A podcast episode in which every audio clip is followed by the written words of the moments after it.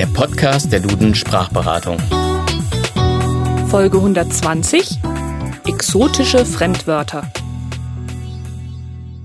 Liebe Hörerinnen und Hörer, wenn es um Fremdwörter geht, denken die meisten von uns an bildungssprachliche Wörter aus dem Griechischen oder Lateinischen. Oder an die viel geschmähten Anglizismen.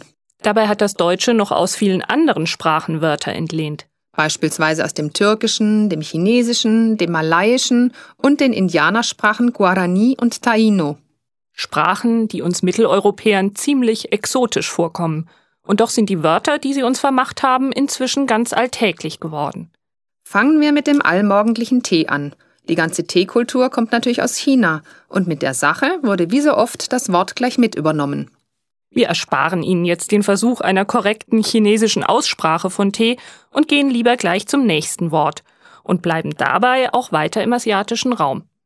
Dem Malaiischen, das ist die Hauptsprache Indonesiens, verdanken wir nämlich das Wort für einen schnell nachwachsenden Rohstoff, der in ganz Asien eine riesige Bedeutung hat, den Bambus. Viele Wörter sind natürlich im Zuge der Kolonialzeit zu uns gekommen. Die europäischen Eroberer sind mit Pflanzen und Nahrungsmitteln in Kontakt gekommen und haben sie in die alte Welt importiert. Das gilt insbesondere für Wörter aus den süd- und mittelamerikanischen Indianersprachen.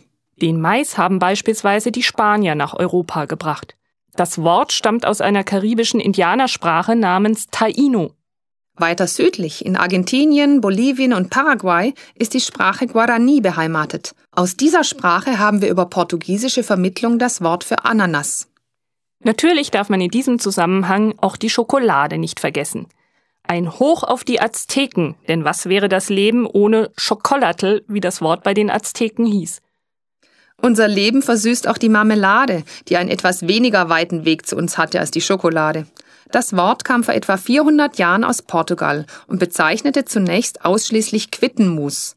Und Mermelada ist eine Ableitung von Mermealo und das bedeutet auf Portugiesisch Quitte.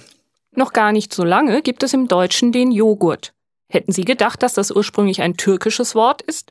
Wesentlich weniger erstaunen wird Sie vermutlich die persische Herkunft des Wortes Bazar. Im Persischen heißt Bazar ganz einfach Markt. Nur noch zwei Wörter aus etwas kälteren Klimazonen. Auch das Norwegische hat im Deutschen eine Spur hinterlassen, im wahrsten Sinne des Wortes, nämlich eine Spur im Schnee. Die Loipe ist ein norwegisches Wort. Noch weiter im Norden leben die Inuit. Und auch wenn der Anorak bei ihnen vermutlich eher aus Pelz als aus synthetischen Geweben war, so haben wir von ihnen das Wort für den Anorak übernommen.